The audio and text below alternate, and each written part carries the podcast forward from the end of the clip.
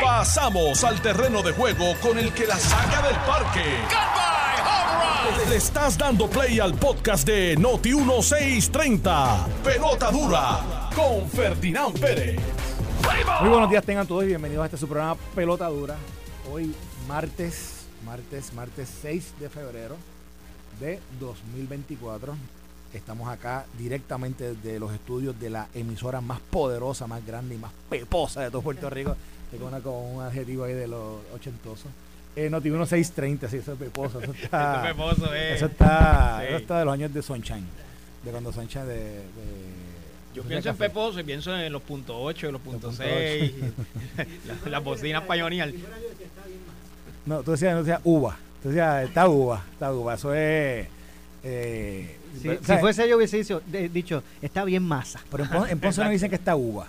Bueno, está También, bien, ¿verdad? pero, pero ¿Verdad masa que sí? es Sí, más. está, está uva. está uva, sí, No, uva. ah, en, en Ponce decían eso. Sí, No también. voy a decir ahora que no. Voy a También, decirme ahora también. también. Voy a decirme ahora también que los domplines de Ponce son buenos, porque eso, no, eso no es verdad. Pues voy a traer y ya tú sabes. Sí. Pa- pa- pa- pa ver- a ver si es verdad o no. A ver si es verdad. Bueno, miren, aquí están escuchando la voz de, de las dos personas importantes que están con nosotros esta mañana. Este que les habla Carlos Mercader. Esta mañana le doy la bienvenida y los buenos días a el hombre del chuletón, pero le dicen chiletón. Aquí está René Chile Coma. Buenos días. Muy buenos días, Carlos. Muy buenos días a los queridos amigos que sé que vas a presentar ya en breve. Eh, muy buenos días al pueblo de Puerto Rico, como siempre. Un honor poder participar aquí con ustedes en la mañana de hoy. Y un saludo a Ferdinand, que está por ahí ya. Va- va- vamos a tener ya así. voy a explicar ya mismo qué está pasando con Ferdinand, porque la gente, la gente sabe un poco de, de lo que ha estado viviendo en estos días Ferdinand con el tema este de, de los, exa- de, la- de los exámenes rutinarios Eso es así. eh, para, para, ¿verdad? para, para monitorear el cáncer y está ahora mismo en algo de eso. Ahorita, ahorita posiblemente vamos a tenerlo por aquí por, la, por el teléfono. Y, by the way, es uno de los temas que vamos a tocar, pero Eso antes... es correcto. antes- Pero perdóname, Carlos, un segundo. Sí. Si usted del oeste, usted hoy no se puede perder este programa. Del porque sur y del el suroeste. suroeste de Puerto Rico está hoy bravamente representado aquí. Así que, pero Carlos. no, ya continúa. preséntalo, preséntalo. No, no, no. ya, ya diste la Es usted, es usted. Aquí está. Vamos a empezar. hombre. si googleamos, googleamos, como dice Chile. Exactamente. Si tú googleas, ¿qué Ponce? Ponce. ¿Qué sa- Antes de los sale? leones, ¿Qué antes de Churumba, antes de todo eso, sale. Ta, ta, ta, ta. El hombre más grande. Moura. Moura, ¿cómo tú estás? Saludos, saludos a todos. Carlos Mercader, saludos a Chile. Eh, bueno, siempre, por aquí eh, con los asuntos que conciernen, ¿verdad? Así es. Ah, Bueno, y, y ahí y vamos a vamos a hablar eh, de esos asuntos que conciernen y porque y porque tú hoy es bien importante aquí en este programa, pero también reconocemos la presencia de tu productora y también eh, reportera orgullo también del área de, de Sabana Grande De San Germán, de papá. San Germán, San San Germán. La y ciudad Elena. Méndez de los Méndez de San. Germán Saludos, Saludos saludos. y bienvenida aquí a, a Bienvenida. Ella no esperaba hablar, pero nosotros oye, Eso- eso- es la voz más llega importante aquí rápido. Nosotros les recordamos a, a todos los que nos siguen, agradecidos siempre de su, de su audiencia, les recordamos que nos están escuchando por Noti1 630, por Noti1 94.3 FM y también que nos pueden seguir a través de las redes sociales por el Facebook Live de Jugando Pelotadura y de Noti1 630. Hoy tenemos unos temas súper importantes. eh, la voz de Moura va a ser bien importante esta mañana porque vamos a estar discutiendo la resolución que acaba de salir del Tribunal de Ponce, donde el juez que está viendo el caso del alcalde eh, suspendido de, de la ciudad allá de los Leones de Ponce, el alcalde Irizarry Pavón, el juez se acaba de inhibir del caso. Vamos a hablar un poco de esa resolución, qué es lo que significa para ese caso, se dilata, no se dilata, qué va a pasar con la alcaldía en Ponce. Vimos ahorita en, en, la, en el- en la televisión que estaba la alcaldesa incumbente, Mailese Cifre, estaba promocionando unos, unos Carnavales, unos- ahora unos arranca. carnavales, pero que sabemos también, ¿verdad? Que puede ser que esté en campaña para, para esa alcaldía. Que, ¿Cuándo va a ser la fecha de, de esa, de esa selección de, esa, de ese nuevo alcalde? Si eso va a pasar, no va a pasar. ¿Qué va a pasar con el Partido Popular allí? Vamos a hablar de eso. También vamos a hacer, vamos a hablar del estatus de lo que de lo que está sucediendo con Elisel Molina con su y con su certificación o no certificación como posible candidato al Senado de Puerto Rico por acumulación y como candidato independiente. También eh, vamos a tener acá a representantes del sector de, farmacias de la comunidad, porque como ustedes saben, es una noticia que acaba, que rompió ayer, pero, pero que está causando eh, mucha, mucha discusión y mucha mucha atención eh, mediática, atención del pueblo, es en la compra de, de las farmacias CVS. O sea, CVS, los que han ido a CVS saben que, que, que, que la competencia directa de, de Walgreens en Puerto Rico. Y CVS se va de Puerto Rico, le está vendiendo a, a farmacias de la comunidad, a farmacias Caridad. Vamos a hablar de los pormenores de esa compraventa. Dicen que es porque CVS no, nunca se la autorizó, nunca pudo, eh, o, o, no querían, o no estaban recibiendo, lo, el, o no reconocían el plan vital. Vamos a, todas las dudas que haya, vamos a hablar sobre eso. Vamos a hablar sobre el tema de las aseguradoras. Ustedes saben que Ferdinand Pérez, uh, desde la semana pasada, uh -huh. destapó algo que, que cientos, si no miles de puertorriqueños han vivido a través del tiempo. Y, y lo, lo, lo, lo hace voz en, porque lo, su experiencia viva. Como, como una aseguradora eh, de golpe y porrazo determina que no va a cubrir, que no va a, sí, a eso cubrir los gastos de, de, un examen médico que Ferdinand eh, Pérez tenía que, que, que hacerse para darle seguimiento a su condición y tratamiento de cáncer y cómo eso luego de que Ferdinand lo hiciera lo hiciera eh, o lo compartiera con el pueblo de momento han, han surgido tantos y tantos y tantos testimonios de personas que han vivido esta experiencia y, y, que no deberían estar viviéndola. Y hoy hoy vamos a tener con nosotros aquí también al comisionado así es. de, de seguros de Puerto Rico porque vamos a hablar sobre las, los remedios que puede tener un individuo al cual le hayan privado. De, de, de, un, servicio, eh, de, digamos, de, cubrir un gasto, o que hayan determinado las aseguradoras que, por ejemplo, lo que, lo que el, el, doctor suyo le recomendó, lo que el doctor suyo le recetó, no es y es lo que dice la aseguradora. Sobre eso vamos a estar hablando eh, también más adelante. Y también además vamos a estar hablando sobre aparentemente la Junta de Supervisión Fiscal acaba de emitir una, una comunicación donde a, donde le da para adelante a, a un a un la costo, resolución a, básicamente reconoce el el, el, el, cargo heredado en la factura de la luz y dice que ese cargo va. Así que hay que ver qué va, cómo va a responder el, el gobierno sobre esto. Nosotros vamos a discutir los pormenores de eso. Yo creo que para el gobierno es súper importante pelear esto. Eh, yo creo que es uno de, esos, uno de esos elementos en los cuales el gobernador eh, tiene que dar una batalla con la Junta y vamos a discutirlo, vamos a entrar en los pormenores de ello. Además, ya se habla del voto adelantado. Y señores, las elecciones, la primaria es el primer fin de semana de junio. Pero en realidad, en realidad, en realidad las primarias empiezan dos meses antes con el Eso voto adelantado. Y esta mañana el periódico reseña una nota que la eh, Comisión Estatal de Elecciones no tiene todavía aprobado el reglamento para el voto adelantado más no así eh, algunos partidos, pero creo que el, el, el, PNP sí tiene tiene aprobado un voto interno, un voto, perdóname, un reglamento para el voto adelantado que lo ha presentado ante la comisión y que está aprobado, pero hace falta ¿verdad? que se apruebe ese, ese, ese reglamento para este proceso que como sabemos súper importante en el 2020 el voto adelantado posiblemente fue el que decidió la elección en San Juan y asimismo decidió el voto, eh, digo, también ayudó muchísimo en el proceso de dirimir quién fue el ganador en las elecciones generales como gobernador y comisionado residente, etcétera. Así que este voto es súper importante y que la, y la comisión tiene que estar al día, si no, están aprietos. Así mismo es. Eh, y vamos a estar hablando sobre ello, pero vamos a comenzar, vamos a comenzar por Ponce. Hoy, hoy, eh, bueno, recientemente, pero, pero esta, hoy, hoy tenemos aquí con nosotros a Moura, que Moura, eh, como ustedes saben, es es el doctor en materia política, social y económica del distrito de Ponce. O sea, que todo lo que sea Ponce y áreas limítrofes, Moura, bueno, Moura es el hombre. Eso y licenciado, licenciado, porque tengo licencia de conducir. Licencia de conducir. Muy bien.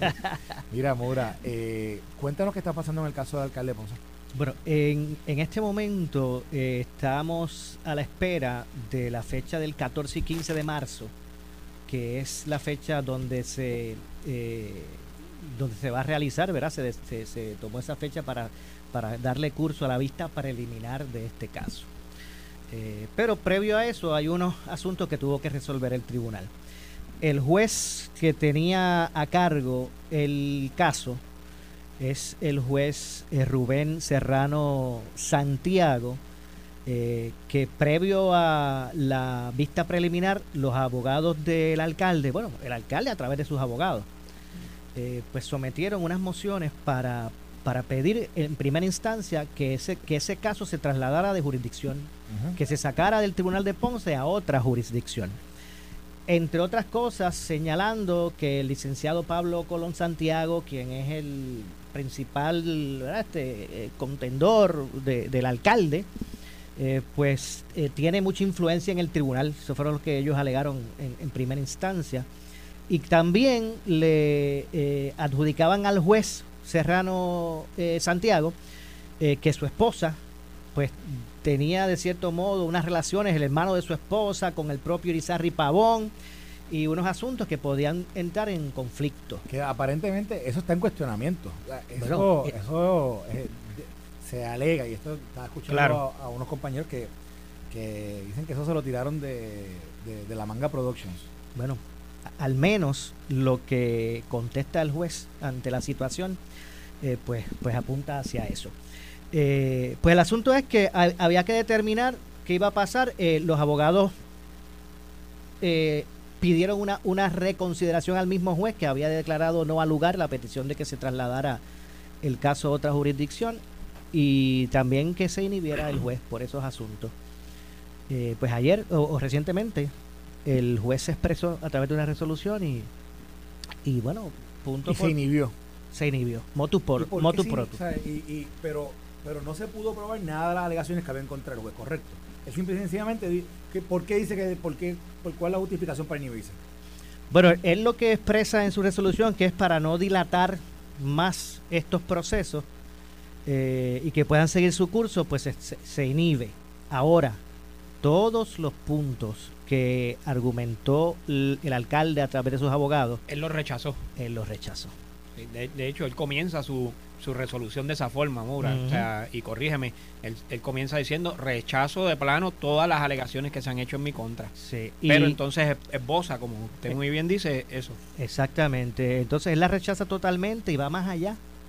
Eh, acusa ¿verdad? De, de, de, al alcalde y a sus abogados de, de hacer unos señalamientos frívolos, falsos. Por eso dice que él no tiene relación alguna con, la familia. Bueno, el, lo que ellos, lo que el alcalde y sus abogados alegaron es que un supuesto hermano de la esposa del juez trabajó mucho tiempo con el alcalde en su, su compañía médica. Ok. Y el juez dice que que eso es falso, ¿verdad? Eso es lo que le está alegando en su...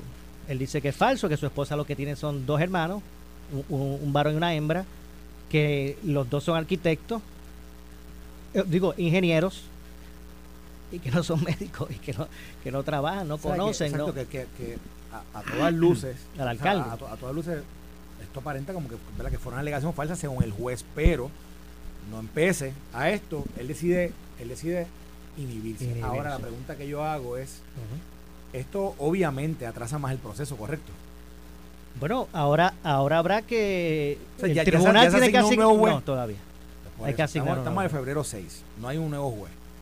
Eso quiere decir que todavía ni siquiera hay fecha para la vista preliminar, ¿correcto? Para la vista preliminar hay fecha. 14 y 15. 14 y 15 de marzo. O sea que tienen que nombrar un juez antes de eso. Definitivamente. Entonces, el 14 y 15 de marzo.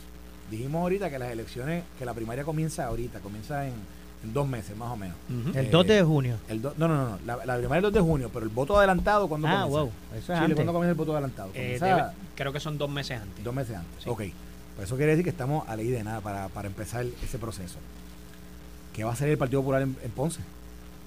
No, la verdad que, que tiene una situación muy compleja y, y difícil ante la cercanía de, la, de las elecciones. Aquí eh, se va a tener que dar un proceso el cual para seleccionar quién, quién estaría sustituyendo al alcalde en esa candidatura, porque ya no estamos hablando si el alcalde va a salir eh, culpable o no culpable. Estamos hablando que al extenderse el proceso a marzo, pues él se comprometió con su partido a que al 28 de, febrero pues renunciar indistintamente después lo que ocurra con el con se el abre se abre a la pregunta de Carlos se abre una puerta bien interesante porque primero el partido va a tener que buscar alternativas eh, y obviamente debe de comenzar ¿verdad? Me imagino que debe de comenzar con, con una reunión entre las partes que llegaron al acuerdo, porque si el acuerdo fue entre el alcalde o el grupo de trabajo del alcalde y el Partido Popular, eh, Y, y deben Tito de- Fulker. Así fue. Sí, El alcalde,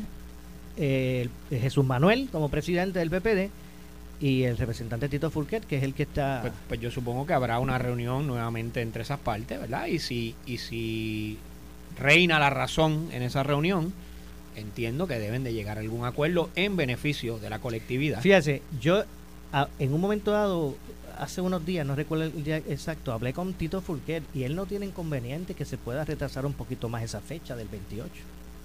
Pero, pues, ok, pero yo, yo lo que me pregunto es lo siguiente, ¿verdad? Desde el punto de vista del, del partido. ¿Tú no crees que ya está, ya estamos en un, en un momento donde el mismo alcalde, Irizarry Pavón, debería decir, miren, yo me voy a, yo me voy a, yo voy a dejar la posición vacante, yo me voy a quitar ya, yo renuncio y voy a dejar que el proceso continúe, porque es, es obvio que en la dilación del proceso, esto puede ser que ni en marzo se vea, quizás se, se- se lleva más adelante y va y, y pondría al, al Partido Popular Democrático en una en una situación de que tiene que dirimir esto en cuestión de cuánto Ujú. 30 40 días entiendo el planteamiento y otras personas en posiciones similares lo han hecho. O sea, no estamos hablando que eso que tú planteas es algo eh, que se le está pidiendo eh, al alcalde. Eh, esa, eso que tú señalas lo han hecho otras personas en esa posición. Sí. Pero me parece que la resistencia del alcalde, y esto es un- una interpretación mía, es que a mí me parece que el alcalde piensa que si él, si él se quita, si él renuncia, eh, eh, da la impresión que, que, que- que es culpable. pero tú ahorita fíjate pero es que es que ese- esa impresión que, que tú estás diciendo ah, como tú dijiste esto, esto no es la primera vez que sucede verdad Le No, claro. otras personas Claro. Tú, tú ahorita dijiste que el junio 2 sería la elección especial de Ponce Sí. ¿por qué ya se está hablando de una elección especial? Bueno, porque, porque es una posibilidad. Eh, eh, por eso, ¿cuál, es la, ¿cuál es la posibilidad que estamos ocultando? Que él renuncie, correcto, que él no esté, que él no sea el candidato. Pues entonces, si ya eso está, está eh, viendo de esa manera, y es obvio que, que el acuerdo este al cual llegaron inicialmente en diciembre para que Fourquet fuera el candidato, parece que ese acuerdo no va, digo, Bueno, de nuevo, y, y- y- y- y Sí. voy a decir por qué. Aparentemente Marlese quiere correr, o sea, Marlese lo ha eh, dicho. ya ella lo, lo expresó Exacto. públicamente. Exacto, Así que ese acuerdo realmente de que Fourquet ocuparía inmediatamente la posición, la- o, la, o sea, el candidato alcalde por el Partido Popular Democrático, eso está Bueno, hecho, a- sí. hecho salir agua. lo que pasa es, y perdóname Moura, Sí, para contestarte de, de cómo yo lo veo, Carlos, o sea, aquí hay una aquí hay una situación, la en- desde mi punto de vista el acuerdo es, vamos a esperar a que se viera la vista, que no se dio, obviamente, porque Sí, hubo sí, unos sí. planteamientos Se adicionales, suspendió dos veces. pero ya. vamos, exacto, vamos a esperar a que se vea la vista de salir, eh, ¿verdad? Eh, eh, con causa en esa en esa vista, pues él acordó que renunciaba y pues, dejaba el espacio abierto, pero de no continuaba siendo candidato, pero eso no lo exime de que puedan haber otros candidatos Claro, que porque- quieran correr en primaria. Claro. Lo, lo que Moura te indica es el partido tiene que considerar varias alternativas aquí, varios escenarios, porque supongamos que existe otro tercer candidato, pues hay que abrirle el espacio Fíjate, también. yo, yo he entendido, y esto y quizás yo lo entendí mal, cuando en aquel momento que hicieron el acuerdo, yo he entendido que lo que habían tratado de hacer el Partido Popular Democrático, Jesús Manuel con Gerardo Toñito Cruz, era evitar que hubiese, que hubiese una primaria y tratar de, de que, que Fourquet fuese el candidato a, a reemplazar a Irizarry Ujú. Pavón. O sea, que, no, que, y que sin tener que entrar en primaria. No sé si eso fue lo que yo entendí que ellos querían hacer. Sí, pero fíjate, eh, más bien el acuerdo con Tito es que él se, se hacía disponible si el alcalde ¿verdad? se inhabilitaba. Sí, sí, ajá. Y lo que acordaron con él es, miren, nadie, nadie radique. Que vamos a esperar lo que pasa y el mismo alcalde se va a comprometer a irse si, si, si hay una hay causa.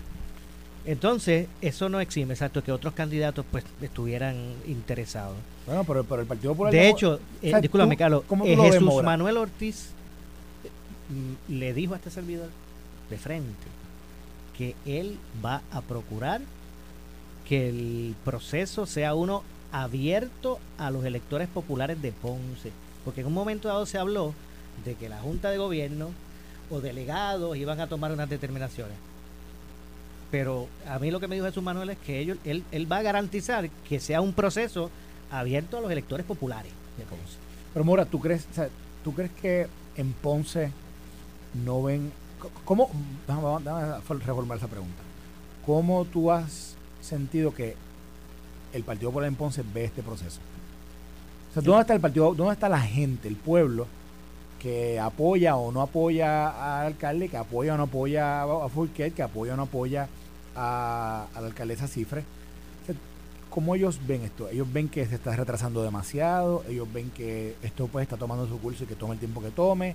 ¿Cómo, cómo tú ves la gente? Sí, yo, yo, yo pienso que, que hay mucha ansiedad, ¿verdad? La gente quiere que este proceso termine.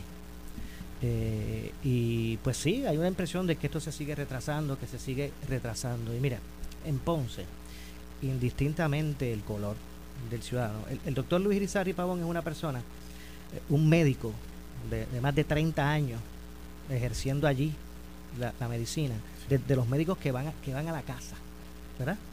Y, y es una figura que ¿verdad? que es conocida por, por, por los ciudadanos, que, que, que, siempre ha tenido un, un aprecio, ¿verdad? Es una figura, bueno, el médico, imagínense, uno de los médicos de la ciudad. Y indistintamente los colores, ah, eh, cuando esto surge hubo mucho, mucho asombro, incredulidad. A la medida que ha pasado el tiempo, que han salido, ¿verdad? Este, hechos relacionados a todo este, todas estas denuncias, pues la gente se ha ido acomodando en sus posiciones. Pero no cabe duda que en el inicio, ¿verdad? Pues, pues había incredulidad, incredulidad que todavía, eh, ¿verdad? Este, de cierto modo, pues prevalece. Okay. Bueno, ahí lo escucharon hacer Moura, Moura, directamente de Ponce, Puerto Rico. Mira, eh, eh, eh tengo que pausar, pero. para el, Pero, pero tranquilo, oh, quédate aquí, quédate, quédate, quédate. Mira, va, va para el chuletón. Tenemos en el menú del día de hoy, en el menú del día de hoy, tenemos unos temas bien importantes relacionados a la salud. Vamos a hablar, vamos a hablar con el comisionado de seguros de Puerto Rico y yo quiero y les pido a todos los que nos siguen a través de las redes sociales, particularmente si quieren hacerlo a través de Twitter, lo pueden hacer. Mi Twitter es mercader, arroba mercader1 o pueden escribir a jugando pelotadura, arroba jugando pelotadura o pueden hacerlo a Moura también o a Chile. Pero también los que están a través del Facebook Live, por favor, las preguntas que le tengan al comisionado de seguro, escríbenoslas, envíenoslas, porque vamos a entrevistarlo ya mismo. Vamos a hablar sobre el tema. Ferdinand tiene una pregunta que me acaba de enviar, que me, me gastó un mensaje de voz, que por si no puede llamar para, para escuchar la voz de Ferdinand sobre la pregunta que le tiene al comisionado de seguro. Pero las, las, preguntas que ustedes tengan, envíenoslas, que se las vamos a hacer ya mismito, pues lo vamos a tener aquí al comisionado de seguros de Puerto Rico. Y también vamos a estar hablando ahora sobre el tema de CBS y el tema de la farmacia de la comunidad y cómo impacta la salida de CBS de Puerto Rico. Esto es pelota dura, pausamos y regresamos Estás escuchando el podcast de Pelota Dura, en Noti1 con Ferdinand Pérez. La Jara dice que es momento de comenzar. Jerry por poco se queda todo el show, de las 37 de la mañana. Si lo dejan. Jerry, o sea, entre tú y Dalmao están aquí. Eh, están colonizando eh, todo lo que tiene que ver con pelota dura. Nosotros eventualmente vamos a tener que montar una guerrilla aquí porque eh, si no se nos queda con el tiempo. Bueno, eh, Eliezer Molina. Eliezer Molina, ya esta controversia lleva yo no sé cuántos días en la palestra, pero yo entiendo que, que esto es algo que se ha, se ha, estado discutiendo demasiado para lo que realmente es. Aquí hay, se alega que Eliezer Molina, en el proceso de erradicación de su candidatura, eh, eh, básicamente y siguió un proceso por el cual, gracias, por el cual estuvo eh, asistiendo a la misma comisión de elecciones, presentando algunos documentos, unos, no, unos los presentó supuestamente a través de una laptop, pero en el proceso se le dijo a Alicia Molina sobre las fechas sobre, sobre, las cuales él tenía que someter eso, las fechas y las horas sobre las cuales él tenía que someter notarizados ciertos documentos y también certificados ciertos documentos, ciertas pruebas. Y aparentemente él no las sometió al momento en que, se lo, eh, que le dijeron que tenía que someterlo. le permiten recoger endoso. No solamente, él no fue el único, también se lo permitieron a otros que también eh, habían entregado algunos documentos. Eso no quiere decir que lo hayan certificado, pero le permitieron, le, abrieron el portal para que pudieran Él recoge todos los endosos. Pero incumplió con la entrega de esos documentos. La pregunta y lo que yo creo que la presidenta de la Comisión de las Elecciones de alguna manera ha ido corrigiendo el, tracto de sus palabras de, lo que, de lo que ha dicho cuando habla de esta controversia. Creo que anoche en el programa de pelota dura lo dijo claro, pero la pregunta es, ¿ese incumplimiento es fatal para que José Luis pueda eh, certificarse como candidato? Chile. Mira, aquí se va a dar una, una situación, Carlos, y la vimos desde ayer ya rompiendo. Primero, que desde mi punto de vista, si él había entregado los documentos, ¿verdad? O había en un momento dado presentado la evidencia, la Comisión Estatal de Elecciones tenía la obligación de certificarle a él, mire, este es el estatus suyo a este momento. ¿Le vamos a abrir el portal, sí o no? Número dos, si en efecto, ¿verdad? Y los que, los que hemos leído lo que dice el reglamento, si en efecto él tenía la obligación de dejarle saber a la Comisión Estatal de Elecciones, mire, comisión, ya yo solicité los documentos y la comisión les, le dice, muéstreme evidencia de que los solicitó hasta tanto los entregue para yo poderle abrir el portal. Si en efecto él le presentó esa evidencia a la comisión. Y, quiero, quiero para que tú algo. Esto se lo piden a todo el mundo. A todo el mundo. Por eso, por eso es que quiero llegar a un, aquí a un punto, Carlos, porque yo parto de la premisa de que todos los candidatos en Puerto Rico, no importa el color, no importa su tendencia, no importa el partido al que pertenezcan, tienen que cumplir con la misma ley y con el mismo reglamento. y, ¿Y qué es lo que estoy diciendo? Usted, como candidato, va y dice, mire, yo quiero correr. Y la comisión le dice, estos son los documentos que usted me tiene que presentar aquí a esta fecha. Y él tenía que llegar allí y decirle, ya tengo los documentos, me faltan estos. Ejemplo, me falta todavía la prueba de dopaje, me falta la certificación de planilla de 10 años, me falta la certificación de que he rendido o lo que sea. Claro, y, las traigo antes de la fecha límite. Y antes de la fecha límite yo las voy a tener aquí. ¿Qué es lo que le pide la comisión? La comisión le dice, pues mire, para yo estar tranquila, tráigame evidencia de que usted lo solicitó. Y él tenía que certificar eso. Lo que la comisión está alegando es que él no hizo ese trámite. Ese trámite es fatal. Y que de acuerdo a lo que dice el reglamento, sí. si usted no lo hizo, no puede ser certificado. Ahora bien, hay un planteamiento que se ha traído con mucha razón. Es por qué entonces la comisión le abrió el portal para levantar los endosos. Y la presidenta, yo la escuché aclarándolo de una manera muy, me parece a mí, sensata y clara diciendo, mire, es que cuando usted nos dice, te voy a traer la información, te voy a dejar, eh, aquí estoy trayendo los, primeros documentos y te voy a traer el resto de la información dentro del término, la comisión ya abre el, portal para que la persona pueda hacerlo así. Si se hizo con los demás candidatos, no veo razón por la cual no se podía haber hecho con él. Ahora bien. Eh, y, con eso que tú dices, lo, que, lo, que, lo que se alega es que él, él, tiene estas reuniones, creo que a, eh, a, finales de diciembre, comienzos de enero. Si no le abren el portal, no tiene casi tiempo para poder Exacto. Eso es lo que está diciendo. porque el, proceso debe ser justo para todo el mundo. Ahora bien, tú tienes que cumplir. O sea, no es que te abrieron el portal y te, tú vas a buscar los endosos y porque los conseguiste, ya tú, como conseguiste los endosos, no tienes que cumplir con, con, la, con la información que tenías que cumplir. No, ahora con más razón Debes de moverte rápido y asegurarte de que la comisión tenga tu expediente completo. ¿Por qué? ¿Qué hace la comisión al momento de certificarte? Y por eso es que ayer la, presidenta decía, no lo puedo certificar porque el expediente está incompleto. No cumplió en, dentro del término. Y cuando le preguntaban, ¿pero entregó los documentos? Sí los entregó, pero fuera de término. Pues por lo tanto no cumplió. Esa es, esa es la evaluación que hace la comisión. Ahora, ¿Qué tiene derecho? Tiene derecho él a, apelar esa decisión. No solamente apelarla, tiene derecho a, pedir una reconsideración primero a la Comisión Estatal de Elecciones, donde él esté representado. Y número dos, si no está de acuerdo con esa decisión que se tome ante esa apelación, eh, ante esa reconsideración, tiene derecho a apelarlo al tribunal. claro. Así es. Y debe hacerlo debe hacerlo para eh, poder agotar todos los, los procesos. Las decisiones trascendentales en nuestro país se han tomado de esa manera. Si usted mira la trayectoria jurídica de casos que tiene el Tribunal Supremo analizando la ley electoral, podemos encontrar un sinnúmero de decisiones que han forjado nuestro derecho actual electoral con decisiones como esta. Y te digo algo, Maura, y no quiero salirme del tema, ¿verdad?, que estamos directamente atendiendo, pero esto es parte de la tendencia que estamos viendo del cambio de pensamiento de la ciudadanía de cómo la política se va a ir llevando a cabo en los próximos años. Sí, me parece que es parte de, que es parte de los cambios que se están viendo y el juego distinto que se quiere que se quiere jugar. Eh, el cambio eh, vendrá en su momento. Vamos a ver cuán, cuán difícil es que eso engrane. Y esto es un ejemplo de eso. El, ahí, hoy el vocero tiene una titular que dice presagian el fin de la política tradicional. Y yo creo que ya eso es algo, ¿verdad? Que eso lo sabemos desde hace tiempo. El, tema de que, de que con la entrada de estos diferentes, de los diferentes partidos y la entrada y yo digo el llamado que se ha estado haciendo a través de los años, pero que ha percolado en, la, en el electorado más recientemente lo hemos visto eh, demostrado en, en, las urnas. Hay un llamado al voto mixto y eso, eso cada día crece.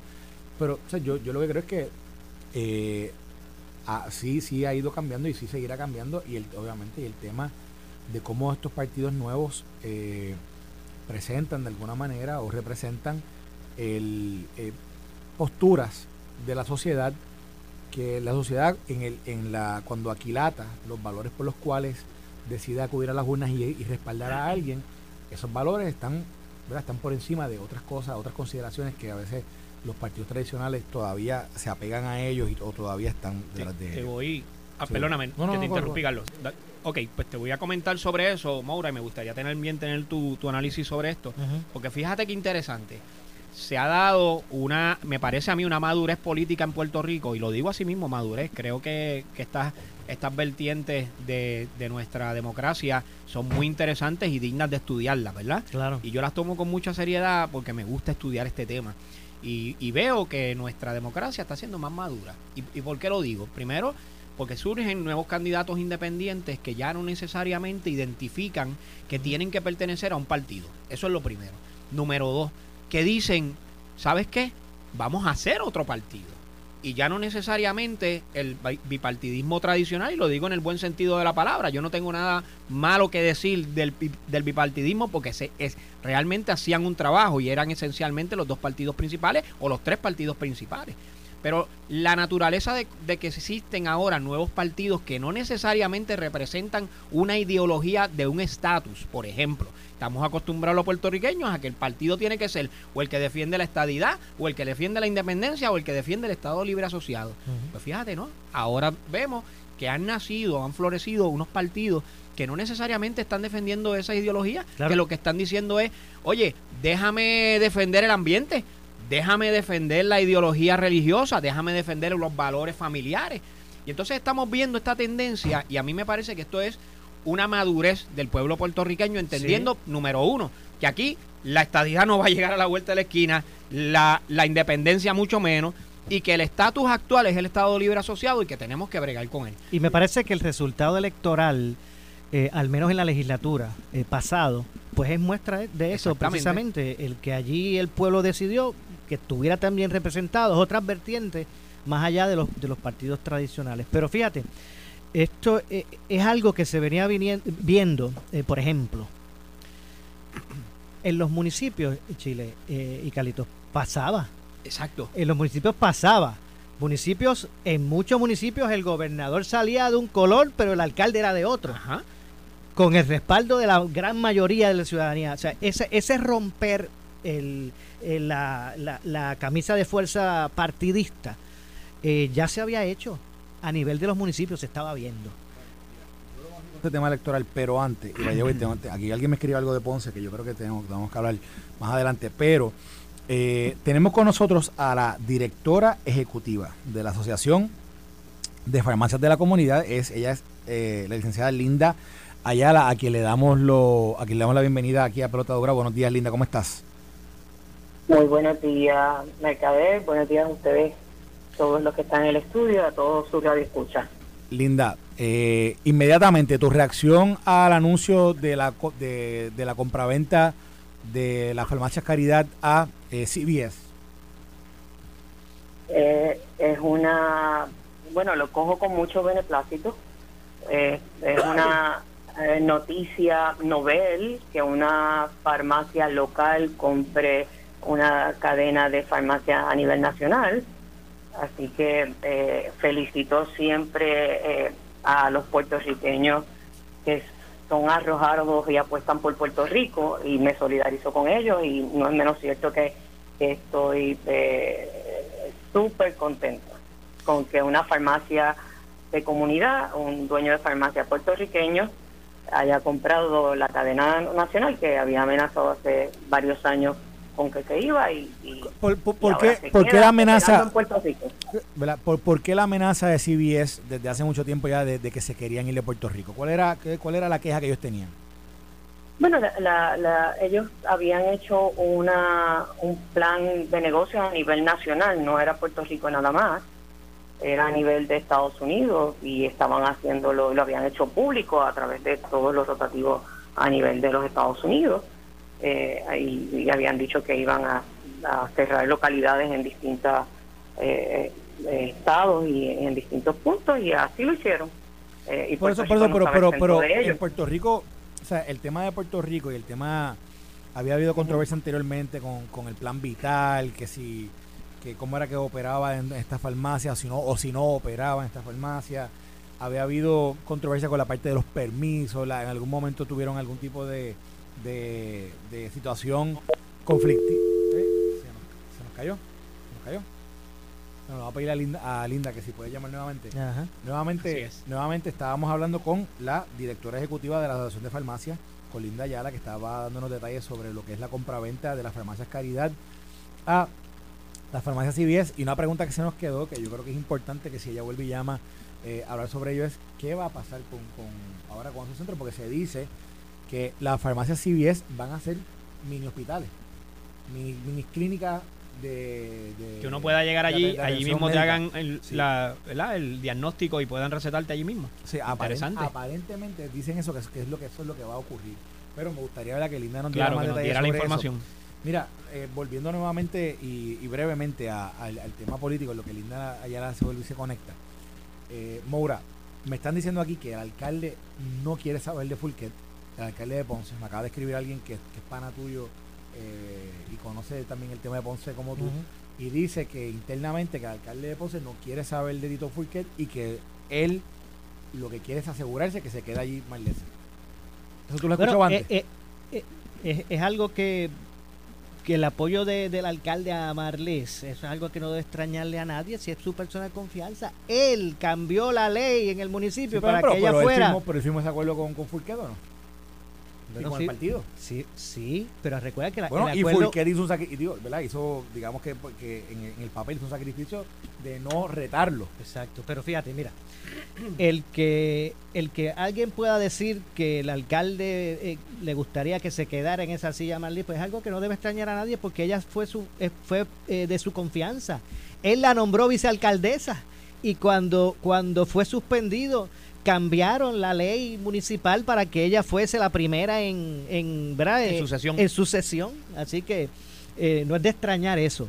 Ahora, eh, lo de Tito es algo que, recuerda que el acuerdo no es que, que si el alcalde no puede coger el, Partido Popular va a decir Tito es el candidato. Es, que tiene que abrirle el espacio. Si hay más de un candidato, tiene que abrirle el espacio. Exactamente. Y, algo que yo quiero decir, Maura, o sea, tanto Fulquet Fulquet ha hecho un, trabajo extraordinario eh, a través de la Asamblea Legislativa por Ponce y, ha tenido ¿verdad? una proyección a nivel isla extraordinario. Igual, la vicealcaldesa Marlí Cifre me parece que ha, logrado llevar, llevar las riendas de Ponce de una manera extraordinaria y eso a mí me parece que ambos candidatos son extraordinarios para sustituir al alcalde si se diera la oportunidad. Esto fue el podcast de Noti1630. Pelota dura con Ferdinand Pérez. Dale play a tu podcast favorito a través de Apple Podcasts, Spotify, Google Podcasts, Stitcher y notiuno.com.